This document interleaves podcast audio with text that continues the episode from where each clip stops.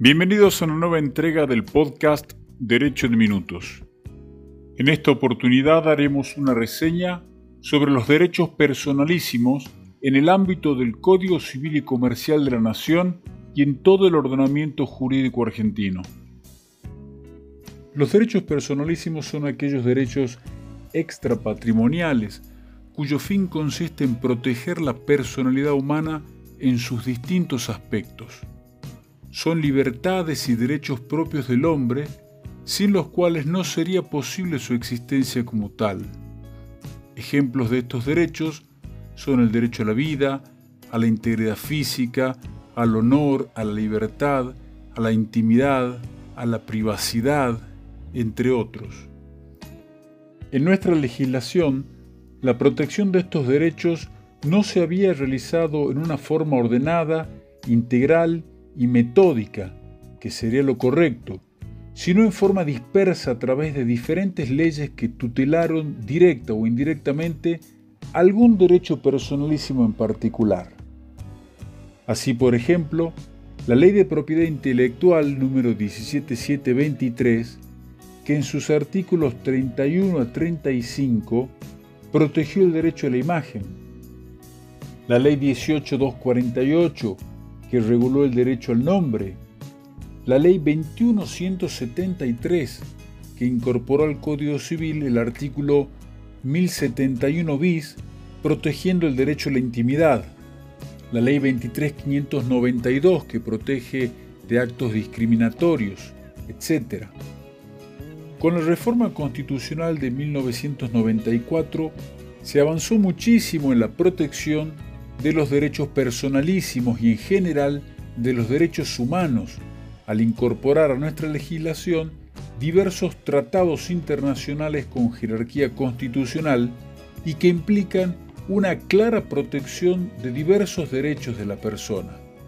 Por ejemplo, la Declaración Americana de los Derechos y Deberes del Hombre, la Declaración Universal de Derechos Humanos, la Convención para la Prevención y Sanción del Genocidio, Convención Internacional sobre la Eliminación de todas las formas de discriminación racial, la Convención Americana sobre Derechos Humanos o Pacto de San José de Costa Rica, entre otros.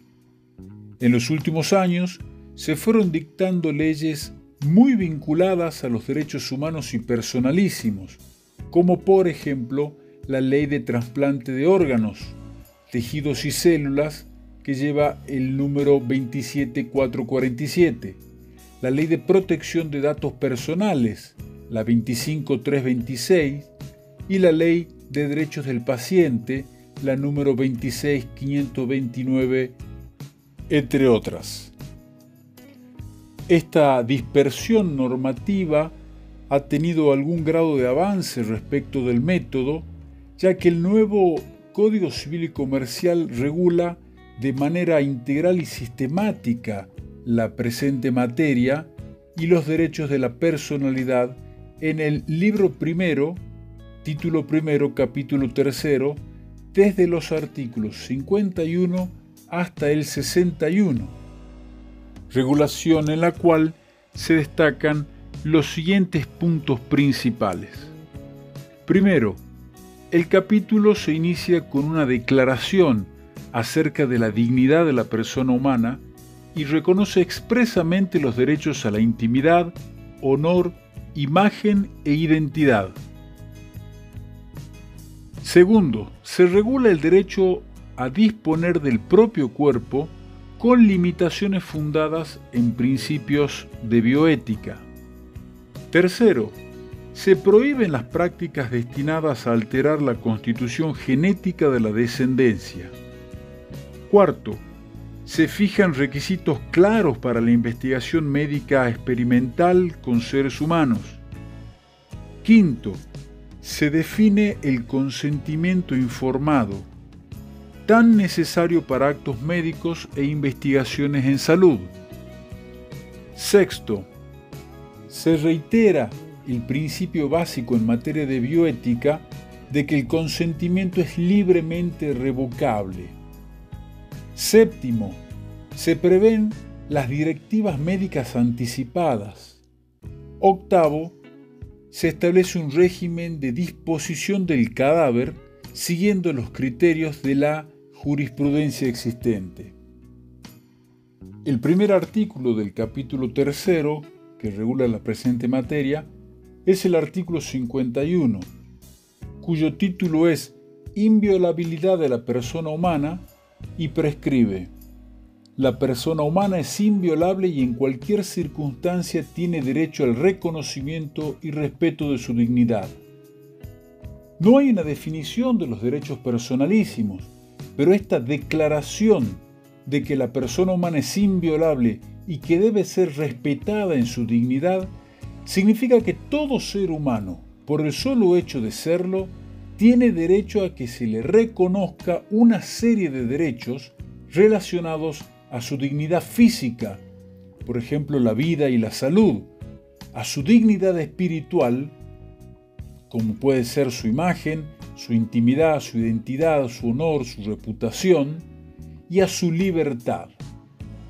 Por su parte, el artículo 52 lleva el título de Afectaciones a la dignidad y establece que la persona humana lesionada en su intimidad personal o familiar honra o reputación, imagen o identidad, o que de cualquier modo resulte menoscabada en su dignidad personal, puede reclamar la prevención y reparación de los daños sufridos conforme lo dispuesto en el libro tercero, título quinto, capítulo primero. Esta norma protege los derechos de la dignidad espiritual que se señalan, la imagen, la intimidad, la identidad, el honor o la reputación. Pero la expresión o que de cualquier modo que establece el artículo hace que la enumeración no sea taxativa. La agregación a estos derechos permite que el agredido reclame la prevención del ataque o la reparación de los daños sufridos si el ataque ya se ha producido. En cuanto a la imagen como bien jurídico protegido por el artículo, podemos decir que es la representación física de la persona, por ejemplo, una foto, un film. La ley 11723 sobre propiedad intelectual, en su artículo 31, protege la imagen, disponiendo que no se podrá publicar o poner en el comercio el retrato fotográfico de una persona salvo que exista autorización de ella o de sus descendientes. La prohibición no existe si la publicación del retrato tiene un fin científico, didáctico, cultural o de interés público. El nuevo Código Civil y Comercial se refiere al derecho a la imagen en el artículo 53, ampliando el régimen de la Ley 11723, ya que se refiere a captar o reproducir y no solamente a la imagen, sino también a la voz de una persona. Para captar o reproducir la imagen o la voz de una persona, siempre se requiere su consentimiento, salvo en los casos que indican la norma. La protección post-mortem de este derecho se extiende por 20 años. En efecto, el artículo 53 lleva el título Derecho a la imagen y prescribe que para captar o reproducir la imagen o la voz de una persona, de cualquier modo que se haga, es necesario su consentimiento, excepto en los siguientes casos. A. Que la persona participe en actos públicos. B. Que existe un interés científico, cultural o educacional prioritario y se tomen las precauciones suficientes para evitar un daño innecesario. C. Que se trata del ejercicio regular del derecho de informar sobre acontecimientos de interés general. Respecto a la protección post-mortem por 20 años que prevé la norma, en caso de personas fallecidas, pueden prestar el consentimiento sus herederos o el designado por el causante en una disposición de última voluntad. Si hay desacuerdo entre herederos de un mismo grado, resuelve el juez. Pasado 20 años desde la muerte, la reproducción no ofensiva es libre conforme lo prescribe el último párrafo del artículo 53. Respecto al derecho a la intimidad, podemos decir que es el derecho a gozar de vida privada, sin que nadie se entrometa o dé a publicidad los hechos que la conforman, salvo que exista un interés público en hacerlo. La Constitución Nacional, en el artículo 19, establece que las acciones privadas de los hombres que de ningún modo ofendan al orden y a la moral pública ni perjudiquen a un tercero están solo reservadas a Dios y exentas de la autoridad de los magistrados. El Código de Vélez protegía el derecho a la intimidad en el artículo 1071 bis. Por su parte, el nuevo Código Civil y Comercial en general reproduce esa norma en el artículo 1770, pero además en el artículo 52 hace referencia no solo a la intimidad personal, sino también a la intimidad familiar. El artículo 1770 del nuevo código tiene por título Protección de la vida privada y prescribe que el que arbitrariamente se entromete en la vida ajena y publica retratos, difunde correspondencia, mortifica a otros en sus costumbres o sentimientos, o perturba de cualquier modo su intimidad, debe ser obligado a cesar en tales actividades, si antes no cesaron, y a pagar una indemnización que debe fijar el juez de acuerdo con las circunstancias.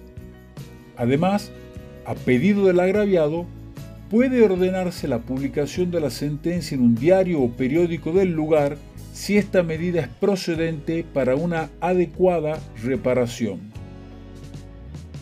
El derecho a la intimidad fue debidamente resguardado en el recordado caso Poncetti de Balbín con editorial Atlántida. Allí, en esa jurisprudencia, se consideró vulnerado el derecho a la intimidad por la publicación sin autorización de una foto del doctor Balbín cuando estaba internado en terapia intensiva. El fallo fue dictado sobre la base de lo dispuesto por el artículo 1071 bis del Código de Vélez. Por su parte, el uso o la divulgación sin autorización de los datos personales de una persona puede constituir también una violación al derecho a la intimidad de la misma, en especial cuando se trata de datos referidos a sus ideas religiosas, ideas políticas, conducta sexual, enfermedades padecidas, etc. Para la reparación resulta aplicable lo dispuesto por el artículo 1070 del Código Civil y Comercial de la Nación, según el caso, o el cese del acto que viola la intimidad, o la indemnización correspondiente, y si correspondiera, la publicación de la sentencia en un diario del lugar. Con la reforma constitucional de 1994 se incorporó en el texto de nuestra Carta Magna, en el artículo 43, tercer párrafo, el llamado habeas data. El habeas data es un instituto procesal por el cual una persona puede acceder a un registro o banco de datos, ya sea público o privado, para controlar su velocidad, pudiendo llegar a suprimir la información si fuere falsa o a evitar que sea utilizada con fines distintos a los de la creación del almacenamiento, ya sea que tenga o no tenga fines discriminatorios. Este derecho fue reglamentado con la sanción de la Ley 25326 recién en el año 2000. Pasemos ahora al análisis de tal vez el más importante de los derechos personalísimos del ser humano, el derecho a la vida. Y respecto a él, cabe afirmar que nuestro ordenamiento jurídico protege la vida humana no solo desde el nacimiento, sino también desde que el individuo está concebido. Esta protección también se encuentra en el nuevo Código Civil y Comercial, el que prescribe en su artículo 19 que la existencia de la persona humana comienza con la concepción. Una cuestión importante con relación al derecho a la vida es la de la eutanasia. La eutanasia consiste en provocar la muerte de quien padece grandes sufrimientos, por ejemplo, por enfermedades dolorosas, terminales e incurables, con la finalidad de evitarle dichos sufrimientos. En algunos países se admite la eutanasia cuando los tratamientos médicos probadamente carecen de eficacia y solo sirven para prolongar la vida y los sufrimientos. En Argentina, la eutanasia no está autorizada, por lo cual quien ocasione la muerte de otro, aunque sea a pedido del paciente y para evitarle sufrimientos, incurre en el delito de homicidio. El nuevo Código Civil y Comercial, en el artículo 56, prohíbe los actos de disposición sobre el propio cuerpo y en el artículo 60 dispone que las directivas que impliquen desarrollar prácticas eutanásicas se tienen por no escritas. Respecto a la integridad física, podemos decir que está protegida por el ordenamiento jurídico, tal como ocurre en el Código Penal al tipificar el delito de lesiones, o en el Código Civil y Comercial cuando se fijan las indemnizaciones en base a los daños sufridos por las lesiones. Respecto de operaciones quirúrgicas, implican lesiones sobre la integridad física del paciente, pero ellas estarán plenamente justificadas cuando sean realizadas por un profesional médico y se haya contado con el consentimiento informado del paciente o de sus parientes para realizarla. El paciente es quien tiene derecho sobre su propio cuerpo, por lo cual los cirujanos para someterlo a una cirugía necesitan la autorización del mismo.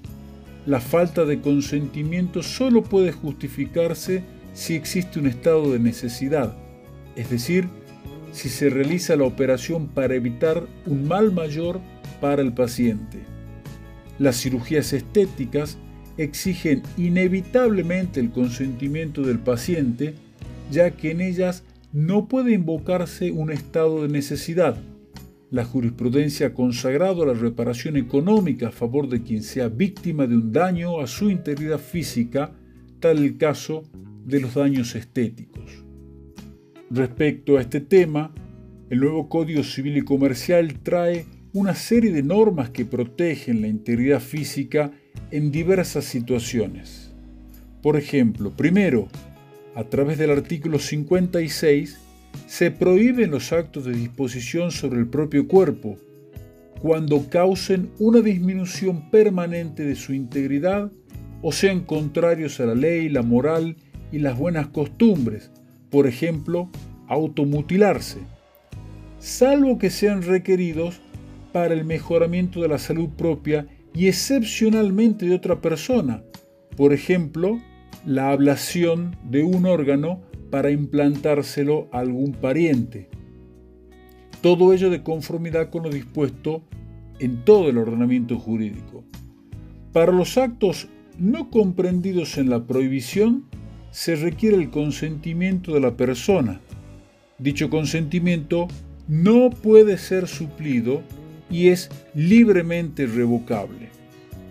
Segundo, para la ablación de órganos a ser implantados a otra persona, el artículo 56 remite a la legislación especial, que es la ley 27447 de trasplantes de órganos, tejidos y células. Tercero, no es exigible, de acuerdo a lo dispuesto en el artículo 54, el cumplimiento del contrato que tenga por objeto la realización de actos peligrosos para la vida o la integridad de una persona, salvo que correspondan a su actividad habitual y que se tomen medidas de prevención y seguridad adecuadas a las circunstancias. Por ejemplo, que la persona trabaje como doble de riesgo en una película o en la industria cinematográfica. Cuarto, en el artículo 57 se prohíben las prácticas destinadas a producir alguna alteración genética del embrión que se transmita a los descendientes. Por ejemplo, modificación de genes para cambiar caracteres físicos o raciales de los hijos.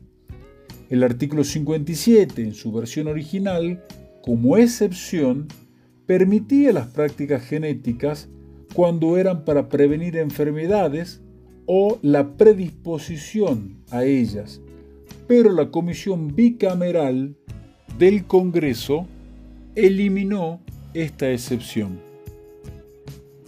Quinto ejemplo de normas que protegen la integridad física. El artículo 58 del Código Civil y Comercial.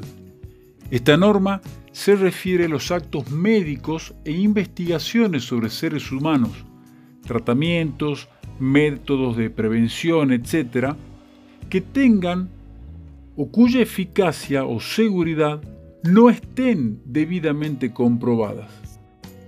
Y exige para su realización una serie de requisitos como ser contar con el consentimiento previo, que debe ser libre, escrito e informado, del paciente o de la persona que se someta a la investigación. Obviamente que no implique para el participante riesgos y molestias desproporcionados en relación con los beneficios que se espera obtener de la investigación. Hay que asegurar también al paciente la atención médica pertinente durante y finalizada la investigación. Y hay que contar también con la autorización previa del organismo público correspondiente. El sexto punto que contempla el Código Civil y Comercial está contenido en el artículo 59, el que define el consentimiento informado para dichos actos médicos e investigaciones de la siguiente forma. Es la declaración de voluntad expresada por el paciente emitida luego de recibir información clara, precisa y adecuada que debe versar sobre A. el estado de salud, B.